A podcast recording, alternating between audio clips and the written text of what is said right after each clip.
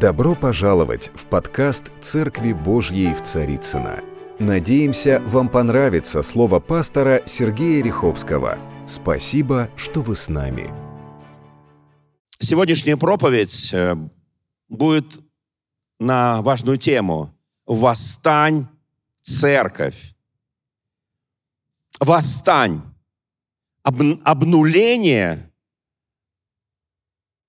оно происходит для очищения, для того, чтобы стать более праведными и святыми, для того, чтобы однажды, когда раздастся глаз, который услышит вся вселенная, вот жених твой идет, церковь, церковь вышла к нему навстречу, чистая, святая, непорочная, без пятна и порока, как говорит Священное Писание.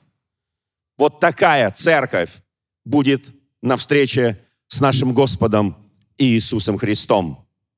Однажды апостол Павел сказал, мы ничего не принесли в этот мир, явно, что ничего и не можем вынести из него. 1 Тимофея 6.7. Мы ничего не принесли, но и ничего не унесем. Никто из нас ничего не унесет в иной мир – в вечность. Соломон, величайший царь Израиля, сын Давида, он утверждал, нет ничего нового под солнцем. Екклезиаст 1 глава, стих 9. Он утверждал, что ничего, два этих места Священного Писания очень сильно согласуются друг с другом. Я просто напоминаю то, что я уже мельком говорил, потому что это будет важно для этой проповеди. И вы знаете, друзья мои, на самом деле – Ничего нет нового, ничего мы не принесли, ничего не вынесем. Вот, вот это вот э, божественное, скажем, э, обнуление церкви нужно для того, чтобы вернуться к тому состоянию первой любви, которая была у церкви и у ее членов церкви, к нашему Господу Иисусу Христу, к церкви Христовой – к Царству Божьему. В Священном Писании в Нагорной проповеди говорится, ищите прежде Царство Божие и правда Его, и все, в чем мы нуждаемся, оно прилагается нам. Но прежде мы ищем Царство Божие. Обнуление означает вернуться. Вы знаете, когда Бог создал эту землю, во второй главе Бытие написано, первый стих, так были совершены или совершенны дела Божьего творения. Это означает на практике, что вся земля, она исключительно сотворена совершенно. С первого момента появления человека и до последнего момента пришествия Господа Иисуса Христа.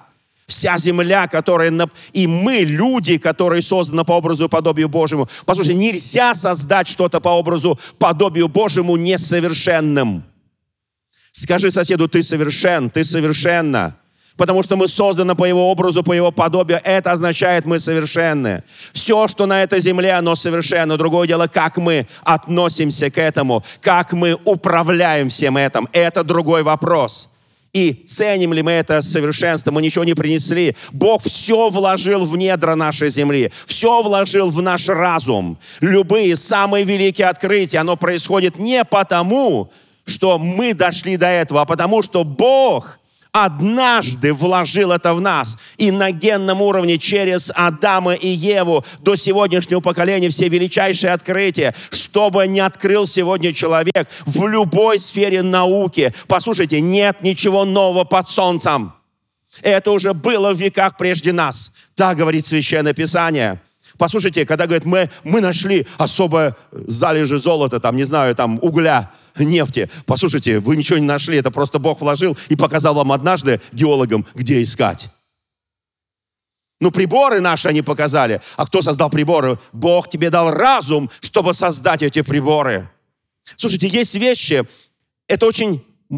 Когда Бог создал одного Адама, и он наслаждался своей, скажем, непохожестью на всех животных, на все. Ну, Бога он точно ни разу не видел, поэтому не мог себя сравнить с Богом, потому что написано, Богу никто никогда... Говорят, вот он там беседовал э, в тенистых аллеях рая с Господом, это значит, он его видел. Не видел. потому что он не мог его увидеть. Послушайте, но он верил, как и мы сами верим, что мы совершенно подобны ему. И это очень важно, но в какой-то момент Адам почувствовал, что он совершенно не до конца. Потому что у каждого животного есть пара, а у него нет. И он однажды загрустил. Вы знаете, Бог, Он усиливает совершенство. Бог, Он делает что-то новое в своем совершенстве. Не человек, а Бог. Можно создать овечку доли, но она очень быстро, простите меня, отойдет в иной мир. И не дай Бог, ты будешь дружить с овечкой доли. Кто-то еще помнит из моего поколения, что это было? Овечку создали искусственно, используя генную инженерию. Она долго не прожила. Слушайте, да не важно, сколько проживет то, что создаст человек без воли Божьей. Оно будет всегда против Бога. Послушайте, я благодарю нашего Господа, что однажды была создана Ева. Посмотрите каждый на свою жену, скажи «Слава Богу». Господь, ты знал, что мне чего-то не хватает. Теперь Он знает, что тебе хватает это с излишкой. Кто, кто засмеялся? Аминь. Кто сказал аминь? Вот. Он увидел женщину и сказал, наконец-то, Бог мой. Послушайте, мир целостный. Еще раз подчеркиваю, мы ничего в него не можем принести оригинального, нового, Ничего, никакая идея, все уже Бог создал под ключ. Оно не требует доработок, не требует вообще. Послушайте, Он просто нам дал способность раскрывать эти глубины. Не знаю, где там эти залежи находятся наших открытий, но это вложил в нас Бог. И ничего мы не принесем нового, ничего не унесем отсюда. Мы уйдем такие, как есть. Вы знаете, это не унижение достоинства человека, как нас некоторые говорят, ну как, это же как бы неполноценность. Нет, это высочайшая полноценность человека, созданного по образу подобию Божию, если мы позволяем Ему руководить нашей жизнью. Слава Господу! Он вложил в нас это, Он вложил в нас заботу о нас, о себе, о близких, вообще обо всем, об этом мире, чтобы мы себя чувствовали по образу и подобию Божия. Но зло вмешалось однажды, попыталось все это сломать. Вы знаете, помните, я говорил в прошлое воскресенье, это чудесный отрывок из книги пророка Даниила, я его еще раз прочту из нового перевода. На протяжении всей истории царств, помните, это огромный стукан, голова золотая, там ноги глина и железо, и камень без усилий человеческой руки отрывается с горы и уничтожает этого истукана, это, эти царства. Но на протяжении всей истории этих царств Бог небес – будет строить царство, которое никогда не будет разрушено. Это царство никогда, я вот хочу сделать упор на слово «никогда». Никогда. Почему я верю? Что восстань церковь, восстань Иерусалим Божий, восстань народ Божий. Обнуление означает восстание в новом качестве – с новым божественным откровением о сегодняшнем времени. Мы, основание осталось то же самое, Христос. Из нас никто не может положить иного основания, кроме положенного, которое есть Христос. В конце концов, это Царство Божие сокрушит другие царства. Мы живем в этом мире, где Царство Божие обладает абсолютной независимостью, суверенностью от любых царств, которые есть на земле – оно не просто суверенно, независимо, оно однажды сокрушит другие царства, покончит с ними, так пишет Даниил, пройдет через всех них. Мы пройдем через эти все царства и будем сиять, как звезды на небе, оставаясь сильным и вечным. Оно будет подобно камню, оторвавшемуся от горы невидимой рукой, которую сокрушит железо, медь, глину, серебро и золото этого истукана. Однажды Давид написал песню. Вы знаете, вот когда читаю эту песню, мне за последние дни пришлось очень много отвечать словами этой песни многим людям, которые, будучи христианами, радуются, когда погибает кто-то. когда погибают враги. Я отвечал словами этой песни, я написал даже в одной из социальных сетей, чтобы они понимали, что другой позиции у меня не будет. Божье царство пройдет через все царства. Божье царство пройдет через все царства и сокрушит эти царства. Послушайте, потому что это Божье царство. И церковь, церковь Христова, она Божья церковь.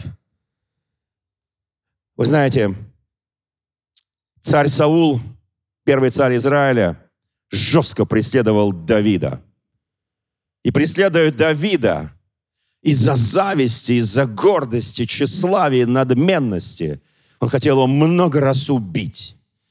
Он сделал из Давида врага народа. Вот он служит у филистимлян. Он сделал из него изгоя общества. И с ним еще 600 славных воинов. Их как будто вычеркнули из истории Израиля. Но послушайте, Давид оставался верным Господу несколько раз. Господь проверял сердце Давида несколько раз. Он подставлял как бы Саула. И Давид мог одним ударом меча, одним ударом копья, одним приказом своим военачальникам приказать убить Саула. Но он это не делал. Говоря простые слова, не подниму руки на помазанника Божия. Кто это помнит? Послушайте, и вдруг происходит что-то, ну, благостное как бы для Давида. Саул в жестком сражении с филистимлянами погибает. Он падает на свое собственное копье. И приходит мальчик-амаликитянин, молодой воин. И он видит страдания врага. И, да, и Саул просит, добей меня и он мечом добивает его. И эта история становится известной Давиду. Вторая книга Царств, первая глава. Она становится известной Давиду. Послушайте, когда мы читаем эти слова, я не знаю, у кого какие, он пишет песнь на смерть своего злейшего врага, царя Саула, его сына Иоаннафана, с которым когда-то дружил – и много лет они не виделись. Дружба от этого не пострадала. Послушайте, но самый злейший враг его – это Саул. И Саул погибает, и Анафан в этой битве погибает. И Давид пишет песнь, когда ему доносят, что врага больше нет. Теперь ты царь.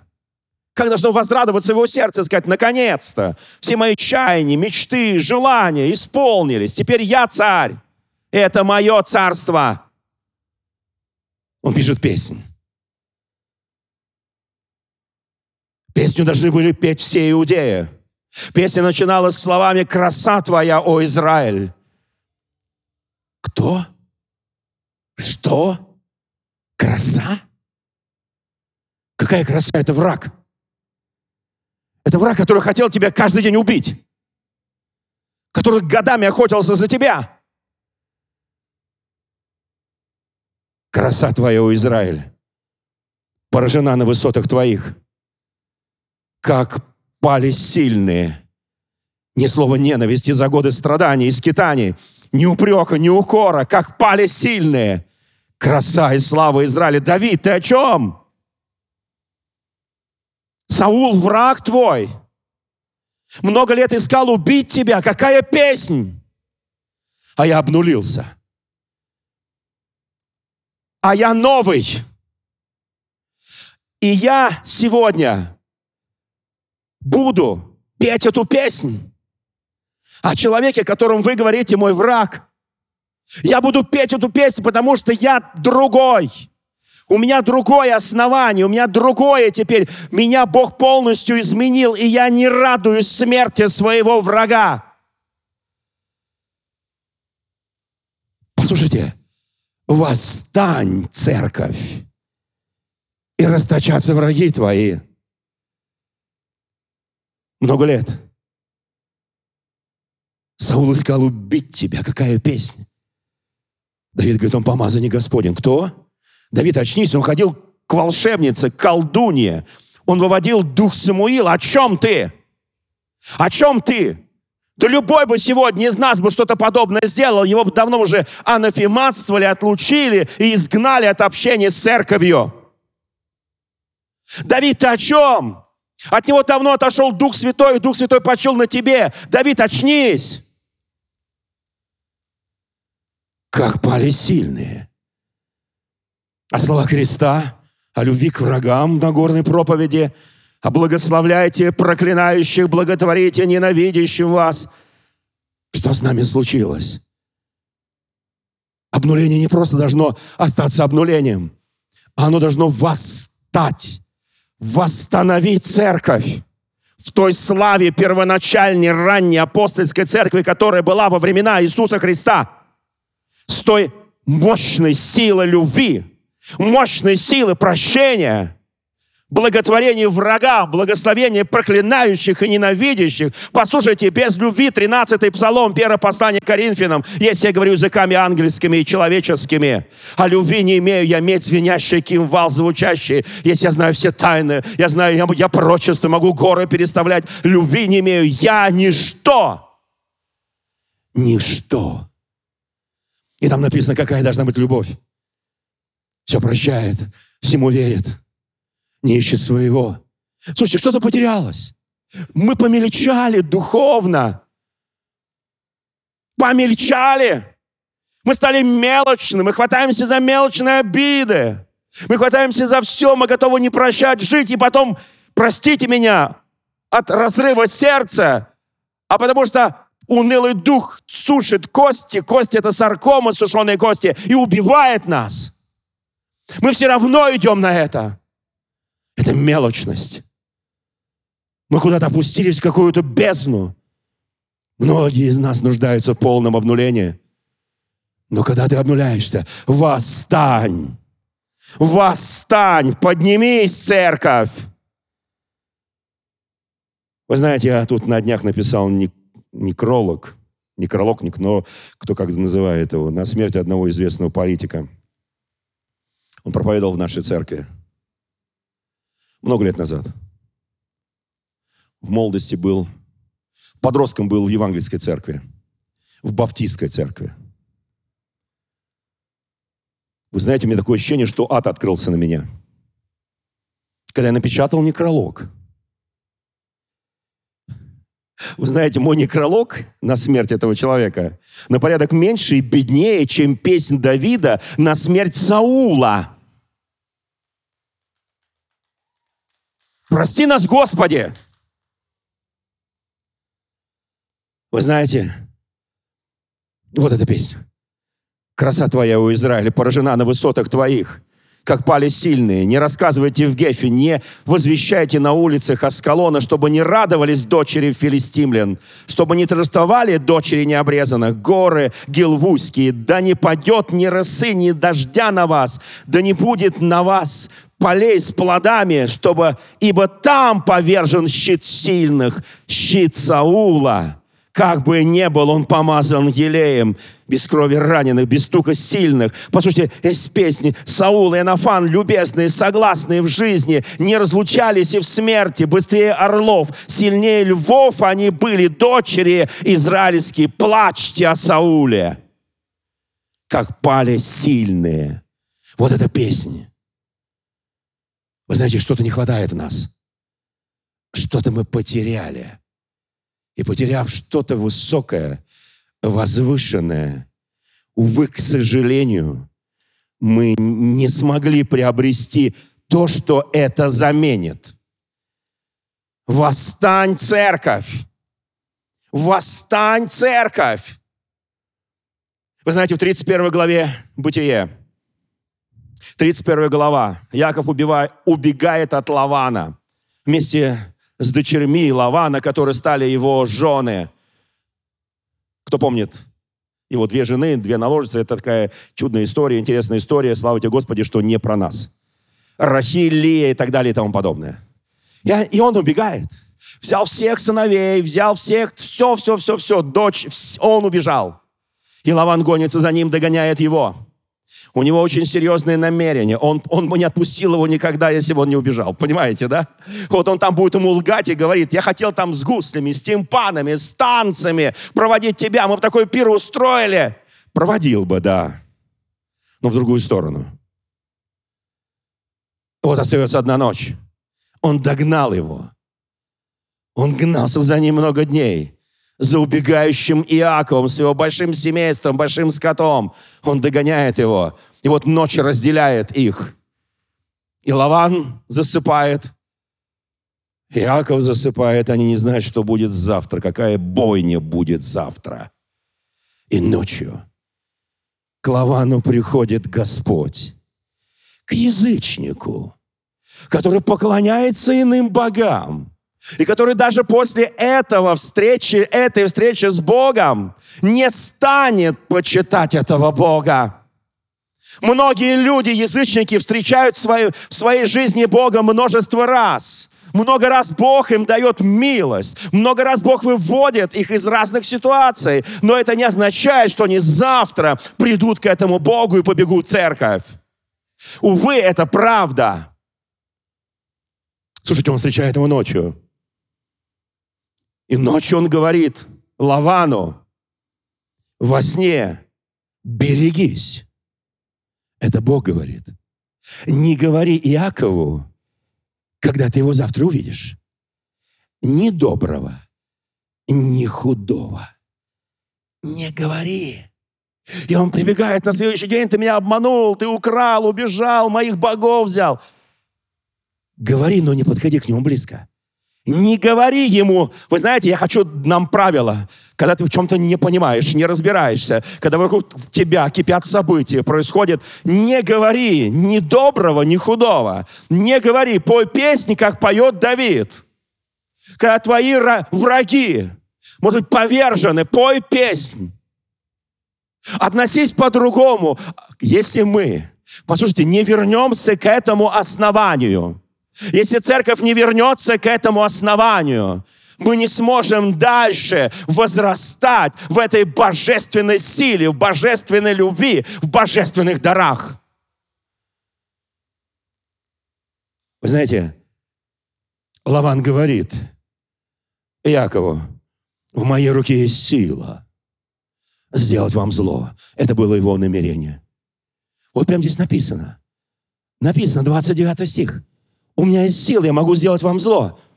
Но Бог Отца вашего, Бог Отца вашего, Бог Отца вашего вчера говорил ко мне и сказал, берегись, не говори Иакову ни хорошего, ни чужого.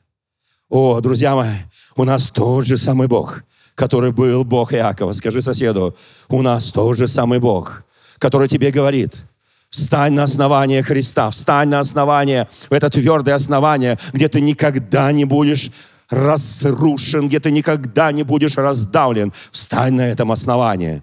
Послушайте, если я говорю языками человеческими, ангельскими, любви не имею, я имею звенящий кимвал звучащий, имею дар пророчества, знаю все тайны, имею всякое познание, всю веру, могу горы переставлять, не имея любви. Я ничто, 13 глава, первое послание Коринфской церкви. Любовь долготерпит, милосердствует, любовь не завидует, любовь не превозносится, не гордится. Вот какая любовь не бесчинствует, не ищет своего, не раздражается, не мыслит зла, не радуется неправде, сорадуется истине. Все покрывает, всему верит, всего надеется, все переносит. Любовь никогда не перестанет. Хотя пророчества прекратятся, языки умолкнут, знание упразднится.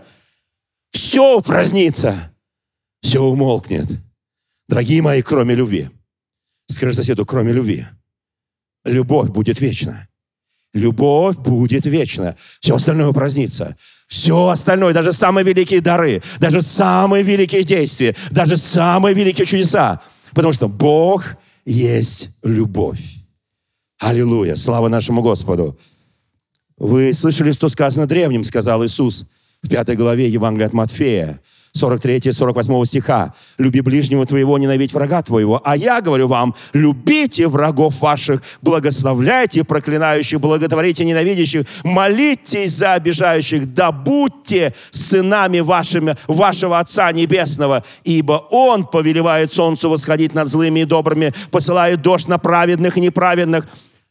Какая вам польза, если будете любить любящих вас? Какая награда? То же самое делают мытари и грешники. Если вы приветствуете только братьев ваших, что особенного делаете? Не так ли поступают язычники? Будьте совершенны, как совершен ваш Отец Небесный. Слава нашему Господу! Слава нашему Господу! О, Господь, мы ищем прежде Царство Божие и правды Твоей, и все это прилагается. Послушайте, вы знаете, Христос дал церкви, говоря Петру, этому камню или камушку, колоссальную власть. В Евангелии от Матфея, в 16 главе, 18 стихе, мы это часто читаем, даже когда мы венчаем, ну, следующие два стиха. Здесь написано, я говорю тебе, Петр, ты камень, на всем камне я создам церковь мою, врата да не одолеют ее, и дам ключи тебе, царство небесного. И то, что свяжете на земле, оно будет связано на небе, что разрешите на земле. Слушайте, какая власть есть сегодня у церкви? Но эта власть основана на любви, на все прощения. Вы знаете, по-другому церковь не может обнулиться. Она по-другому не восстанет. Она по-другому не будет сиять. Сколько христиан за эти пару месяцев похулили Бога, похулили Иисуса. И скажу сейчас самое страшное. Потому что хула и на отца, и на сына простится через покаяние. Но они похулили Духа Святого. Я читаю иногда социальные сети. Я никогда не отвечаю на это. Но я вижу, сколько сегодня хулы. Церковь нуждается в полном обнулении, в полном восстановлении. Восстань, церковь, светись, церковь, чтобы была видна всему миру. Вы знаете, однажды в Евангелии от Иоанна в 14 главе Иисус говорит ученикам о своей смерти, о том, что Он должен пойти и приготовить место. Вы помните, куда иду я, Он сказал, вы знаете, и путь знаете. Филипп говорит, да нет, мы вообще ничего не знаем, мы вообще, вообще не, мы такие незнайки, вообще ничего не знаем. Он говорит, Филипп, я сколько раз, покажи нам отца, нам будет достаточно. Слушай, он просил то, что невозможно сделать. Покажи, ну хорошо, Филипп, я тебе покажу, покажу отца, но ты будешь через минуту уже на, в другом месте. Ты уже будешь, возможно, в небесном Иерусалиме. Возможно, где-то еще. Возможно, в обители, которую я готовлю. Филипп, видевший меня, видел отца церковь. Слова Христа, которые запечатлены в Священном Писании, неужели нам недостаточно для того, чтобы сказать, я видел Отца, я видел Иисуса. О, мы вот не этими глазами его видим. Потому что написано в Священном Писании, блаженны те, кто не видевшие, веруют. Скажи соседу, ты не видел, ты веруешь, ты блажен. Скажи, блажен. Ну, не блажен, а блажен. Блажен это, которые с колокольни прыгают. Слава Господу, друзья мои. Мы знаем, куда Иисус идет. Мы знаем, знаем, путь знаем. И дальше он говорит, я есть путь, истина и жизнь. Слава нашему Господу. Слава нашему Господу. Ефесянам 5 глава. Дальше там написано, «И как Христос возлюбил церковь, предал себя за нее, чтобы осветить ее, очистив ее баней водной посредством слова». Он очищает нас посредством слова, чтобы представить ее себе славной церковью, не имеющей пятна или порока или чего-либо, подобного, но дабы она была святой и непорочной. Сегодня время возвысить голос церкви. Вы знаете, в следующее воскресенье мы будем праздновать так называемое пальмовое или вербное воскресенье, или по-другому вход нашего Господа Иисуса Христа в Иерусалим. Да, мы принесем сюда вербочки, у нас пальм, с пальмами проблемы сейчас. Слушайте, на, всегда была проблема в России с пальмами. Послушайте, мы принесем и будем постилать перед нашим Господом. Но когда фарисеи просили Иисуса, чтобы Он запретил ученикам говорить «Осанна грядущему во имя Господня», Послушайте, друзья мои, то Иисус сказал фразу, которая так актуальна сегодня для восстающей церкви. «Восстань, церковь!» Он сказал, если они умолкнут, то камни возопьют. Скажи соседу, ты живой камень который вопишь, потому что мы как камни живые, которые Господь употребляет для того, чтобы строить храм свой. Вопие... Послушайте, каждый день Пришло время, когда ты не знаешь, что будет завтра. Пришло время, никто не может предположить, что будет через неделю. С нашим миром никто не знает, что будет через полгода. С нашим миром. Поэтому мы должны громко, громогласно говорить «Асанна грядущему во имя Господня! Асанна грядущему во имя Господня!» Не умолкай, не умолкай. Если ты умолкнешь, камни возопьют. Послушайте, четвертая глава. Мы подходим сейчас к очень важному моменту, мы сейчас будем кое-что делать. Четвертая глава книги пророка Даниила. Навуходоносору, великому царю Великой империи, Вавилонская империя снится сон про дерево, кто помнит, которое огромное, ветвистое, там птицы живут, там там оно такое огромное, оно заполняет собой весь мир. Кто помнит, да? И потом голос, срубите это дерево, но корень оставьте. Кто помнит это, да? Срубите дерево, корень. И он приходит к Даниилу и говорит, мне воротился сон, я не могу себе найти покоя. Скажи, Даниил, что это было? Расскажи мне этот сон. Расскажи мне, скажи, что там было. И Даниил час пребывает в изумлении. Кто из нас готов прийти главе государства, и он тебе задает вопрос, и ты час сидишь в изумлении, смотришь на него и ничего не говоришь. Янычары тебя быстро выведут. Но когда Бог ставит императоров, президентов, правителей, царей в очень неудобное положение, они готовы не только час ждать. И через час Даниил приходит в себя – получив абсолютный ответ от Господа. И он говорит, врагам бы твоим, о великий царь, этот сон. Послушай, Даниил, ты чего? Ты чего подлизываешься? Ты чего листишь? Это же тот царь, который тебя лишил детства, юношества. Тот царь, который убил твоих родителей. Ты, ты о чем? Каким врагам? Он твой враг врагам бы твоим, великий царь, этот сон. Дерево это ты, тебя срубят. Потому что ты впадешь в великую гордыню тщеславия. Потом пройдут времена над тобой, потом корень будет сохранен. Корень будет сохранен. И потом ты вернешься, и тебя признают твои вельможи, князья. Послушайте, я знаю, перед каким Богом мы сейчас с вами стоим. Наш Господь тот, который знает, что у нас было, что у нас потеряно и что у нас осталось. Наш Бог, я повторяю еще раз, Он знает о тебе, обо мне абсолютно все. Что у тебя когда-то было. Может быть, когда-то ты такой был, вот такой, знаете, вот, вот, вот крутой, такие ветки у тебя, там птицы живут, ты всех там окармливаешь, у тебя такая слава. Потом что-то происходит – Приходит искушение, гордыня, похоть, страсти. И ты теряешь все это. И Бог говорит, оставьте корень. Корень оставьте. Оставьте. Потому что придет время. Придут семь времен. Я что-то сделаю с этим корнем. Я что-то сделаю с этим остатком. В конце времен, в середине прошлого века, Бог говорит, корень корень, корень, который остался от Израиля, он будет восстановлен. Кто, кто помнит эти великие пророчества, которые у древних пророков? И мы на наших глазах мы увидели то, что произошло. Наш Бог тот, который, послушайте, Он знает, что было, Он знает, что потерян, потерял ты, и Он знает корень, из которого можно поднять обнуление. Тебя, может быть, срубили до корня, и ты потерян.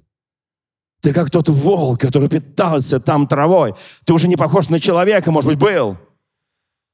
Но Бог говорит, Я в какой-то момент коснусь тебя, и ты посмотришь на небо и скажешь, о, ты великий Бог, Вседержитель, ты Господь Бог, я почитаю тебя, и у тебе все вернется, твоя сыновитость, все вернется. Я Бог твоего остатка. Все, что у тебя осталось, я буду восстанавливать, потому что главный корень я не тронул. Я не тронул. Вот здесь сидят много людей, нас смотрит много людей. Нас будут смотреть еще тысячи, тысячи, тысячи. Чей главный корень он не тронул чтобы потом начать процесс восстановления. Восстань, церковь, восстань, скажи соседу, если ты вдруг почувствуешь, что у тебя все что-то вот так вот теряется, рушится, потеряно. Помни, корень он сохранит для того, чтобы тебя поднять, для того, чтобы, да, ты пройдешь, но он поднимет тебя для славы своей. Он поднимет тебя для славы своей. Я верю в такого Бога. Корень, это так важно. Вы знаете, а теперь, вы знаете, Иезекиилю однажды Господь скажет, слушай, ты должен говорить. Ты должен говорить. И Бог говорит, меня вообще не волнует. Будут тебя слушать. Не будут тебя слушать. Помните, да? Говори.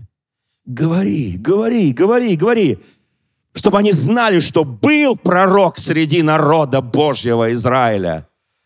Говори. Кто-то скажет, но меня не будут слушать. Сейчас будут. Говори. Даже если кто-то не будет.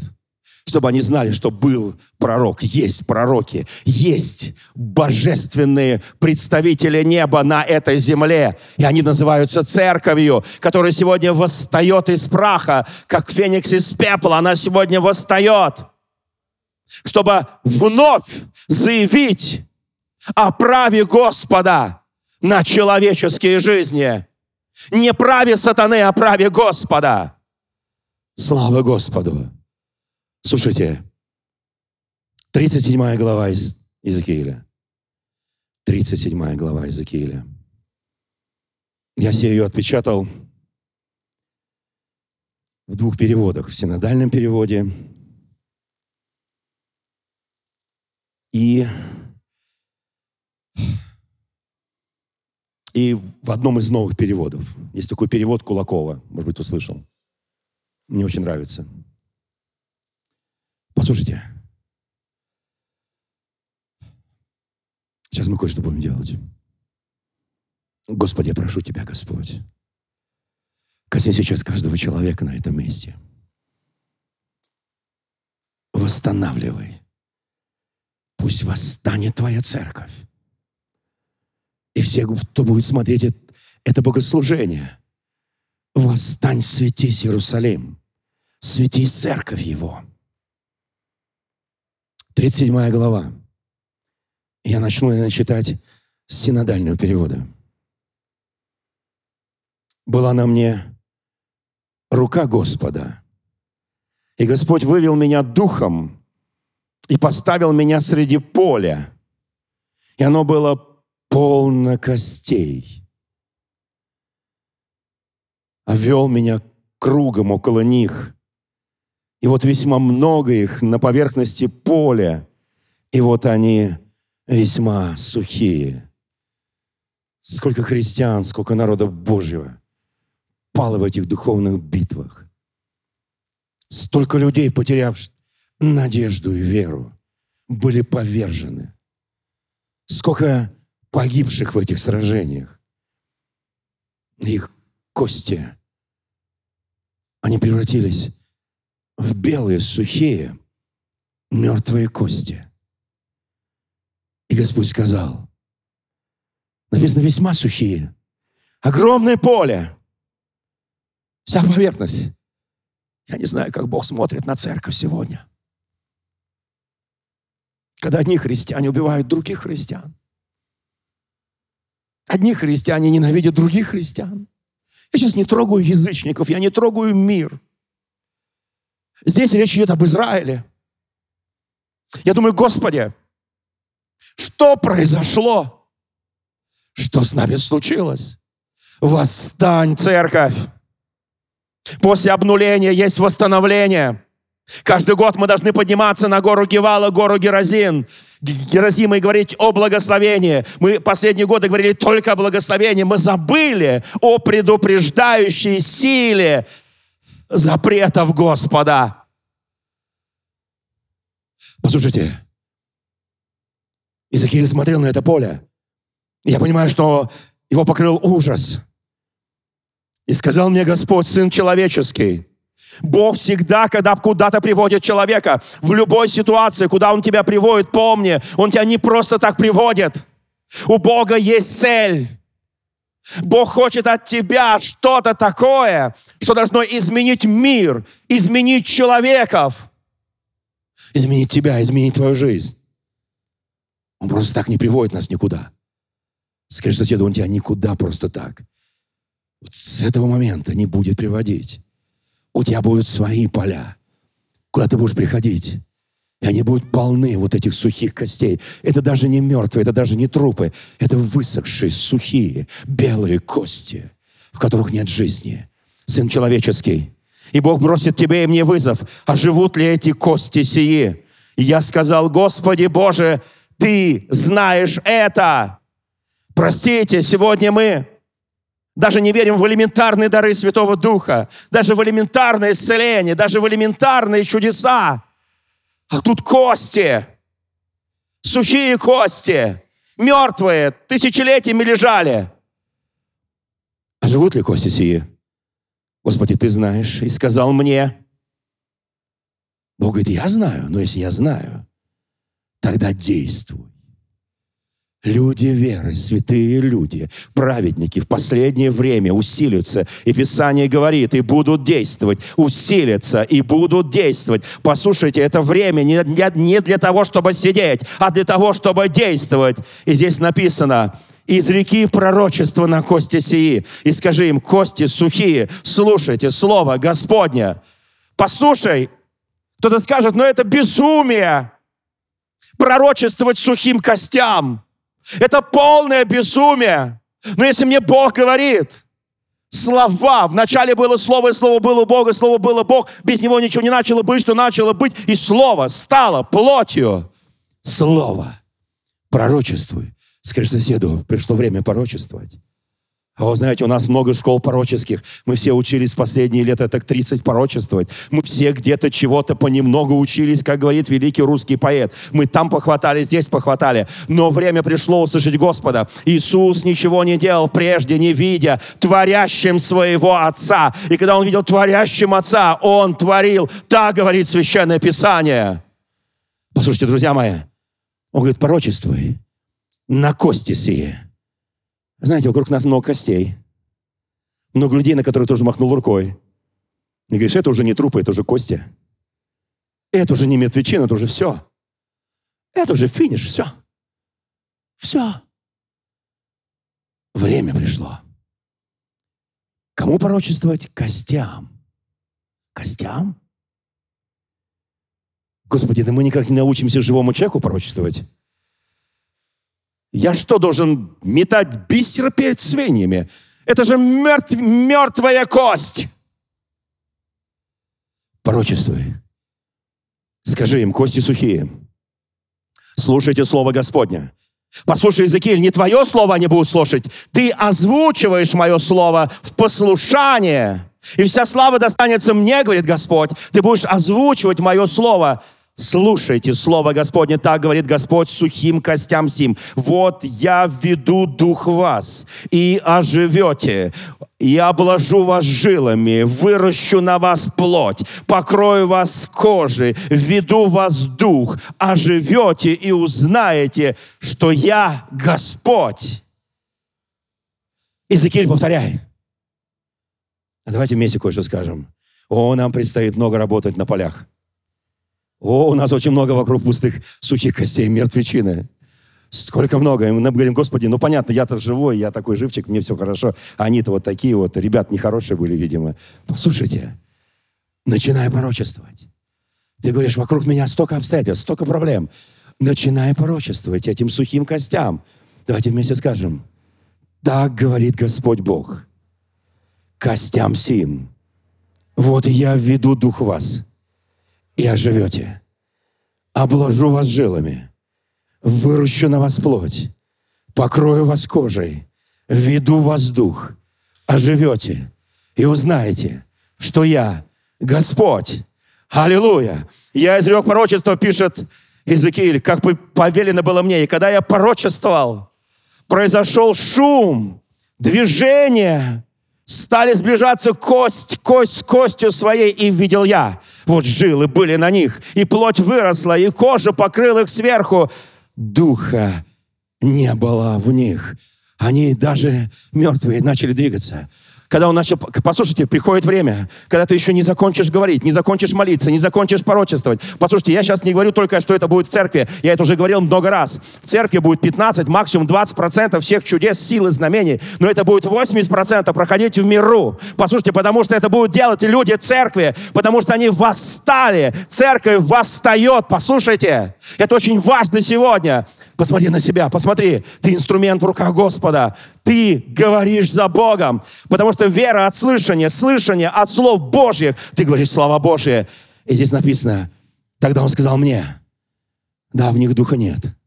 Теперь из реки пророчеству духу. Из реки пророчество сын человеческий. Я хочу сейчас прочитать то, что написано в современном переводе. Здесь так сказано. Тогда Господь сказал мне, пророчествуй духу, пророчествуй смертный. Сын человеческий здесь переведен как слово смертный. И возвести духу, что говорит Владыка Господь. Приди, о дух жизни от четырех ветров, дохни на этих убитых, и доживут они. Я изрек пророчество, как было велено мне. Вошел в них дух, они ожили, встали на ноги. Великое, несметное воинство. И Господь сказал мне, смертный или сын человеческий, это кости, весь род Израилев. Они говорят, мы сохли, мы погибли, наша надежда погибла, мы вырваны с корнем. Это и в старом, и в новом переводе. Мы вырваны с корнем. Но Бог говорит даже на Навуходоносору, твой главный корень я оставлю. Скажи соседу, твое дело еще не закончилось у Господа. Дело твоих друзей не закончилось с Богом. Кому ты благовествуешь, твои родственники, твои знакомые, они еще, Бог с ними, скажи, не закончил. Не закончил. Их главный корень еще в земле. Они еще восстанут. Потому что они говорят, надежда потеряна, все потеряно. Господи, и корень потерян. Бог говорит, нет, корень не потерян. На тобой придут эти времена, времена страдания, времена испытаний – как мы назвали этот год, кто помнит, боль и надежда. Я скажу, боль однажды закончится, и будет усиливаться надежда. Но боль нас и будет посещать еще до второго пришествия Христа. Но надежда, надеющиеся на Господа, постыжены не будут, поднимут крылья, как орлы, потекут и не устанут, пойдут и не утомятся. Скажи соседу, ты победитель? Твои крылья, я уже слышу шум твоих крыльев. Ты уже поднимаешься, ты уже летишь.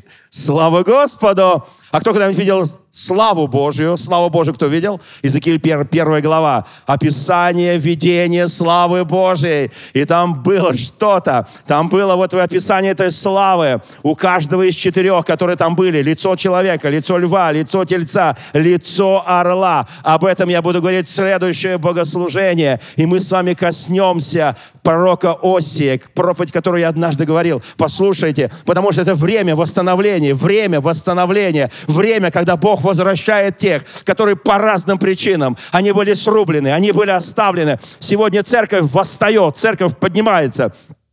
Она сильная и непоколебимая. Дорогие те, кто вот сейчас смотрит нас в социальных сетях, я очень хочу, чтобы вы распространяли благоухание Царства Божия чтобы вы распространяли эту радостную благую весть. Друзья мои, если здесь есть люди, которые никогда не принимали Иисуса Христа как своего Господа и Спасителя здесь или там, на той стороне экранов, а я знаю, нас смотрят тысячи людей. Прошлое воскресенье проповедь посмотрел на сегодняшний день только в нашей социальной сети 13 тысяч человек. Слава Богу! И это будет усиливаться. Каждый из нас ответственен пред Господом за эти кости. За то, как слышать голос Божий. Есть ли кто, кто готов сейчас примириться с Господом, покаяться, или тут уже все каялись, перекаялись, совсем покаялись, а вот следующее воскресенье будет каяться все будем. Все будем каяться. И это ко благу. Потому что мы иногда устаем, охолдеваем, становимся безразличными, потом думаем, ну моя личная жизнь, она не устроена. Да пропади все пропадом.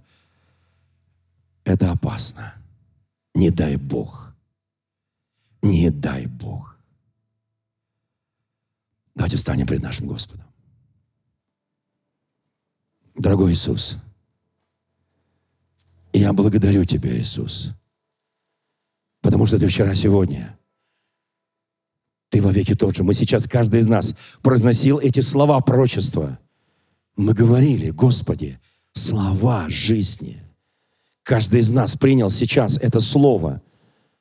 И как Иезекиилю многие говорили, да мы тебя не будем слушать. Не слушайте, я буду вам все равно говорить. О, Сын человеческий, будут тебя слушать, не будут тебя слушать. Говори, говори, чтобы они знали, что сегодня есть церковь Бога живого в России, в мире. Сегодня есть церковь. И она как никогда поднимается. Она сильна, как полки со знаменами. Она активна. Она сегодня вокруг себя распространяет жизнь и жизнь с избытком. Во имя нашего Господа и Спасителя Иисуса Христа. Аминь. Дорогие друзья, спасибо, что были с нами. И до встречи на следующей неделе на подкасте «Церкви Божьей в Царицына.